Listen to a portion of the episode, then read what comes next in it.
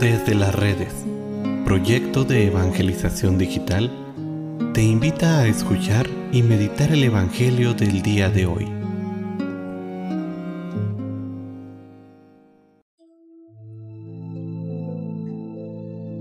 El día de hoy, lunes 20 de junio, escuchemos con atención el Santo Evangelio según San Mateo. En aquel tiempo, Jesús dijo a sus discípulos, No juzguen y no serán juzgados, porque así como juzguen los juzgarán, y con la medida que midan los medirán. ¿Por qué miras la paja en el ojo de tu hermano y no te das cuenta de la viga que tienes en el tuyo? ¿Con qué cara le dices a tu hermano, déjame quitarte la paja que llevas en el ojo, cuando tú llevas una viga en el tuyo? Hipócrita Sácate primero la viga que tienes en el ojo y luego podrás ver bien para sacarle a tu hermano la paja que lleva en el suyo. Palabra del Señor.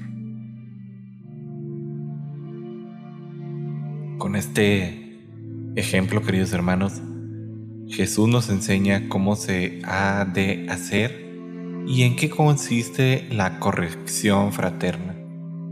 La primera cosa que debemos entender es que nosotros estamos llenos de defectos, en muchísimas ocasiones más grandes que los defectos de nuestros propios hermanos. Esto nos ha de hacer humildes para de esta manera no juzgar a los demás, ya sea por sus debilidades, por sus imperfecciones, superando de esta manera el pensamiento que nosotros somos mejores que ellos. Sin embargo, esto no quiere decir que no los podamos ayudar o que primero debamos resolver nuestros propios problemas antes de poder empezar a ayudar a nuestros hermanos. Al contrario, esto significa que la ayuda ha de ser hecha primero sabiendo que no podemos ver bien y segundo que la ayuda debe ser hecha con mucha caridad.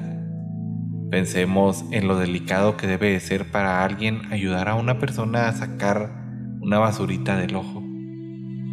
Estos son los dos elementos que debemos de tener en cuenta cuando verdaderamente queremos ayudar a nuestros hermanos a ser mejores, ayudarlos a superar sus imperfecciones, sus faltas. Para resolver nuestros problemas y superar nuestras debilidades, necesitamos la ayuda de los demás. Sin embargo, esta ha de ser hecha con mucha caridad, con mucha prudencia, con paciencia, con delicadeza, pues en esto es como nos van a reconocer como verdaderos hermanos. Un hermano pues ayuda al prójimo, ayuda a los que lo rodean, pero con estas características, caridad, prudencia, paciencia y delicadeza. Así que hermanos, la invitación del día de hoy es que tengamos esta caridad, que ayudemos, pero sobre todo que lo hagamos de la mano del Señor.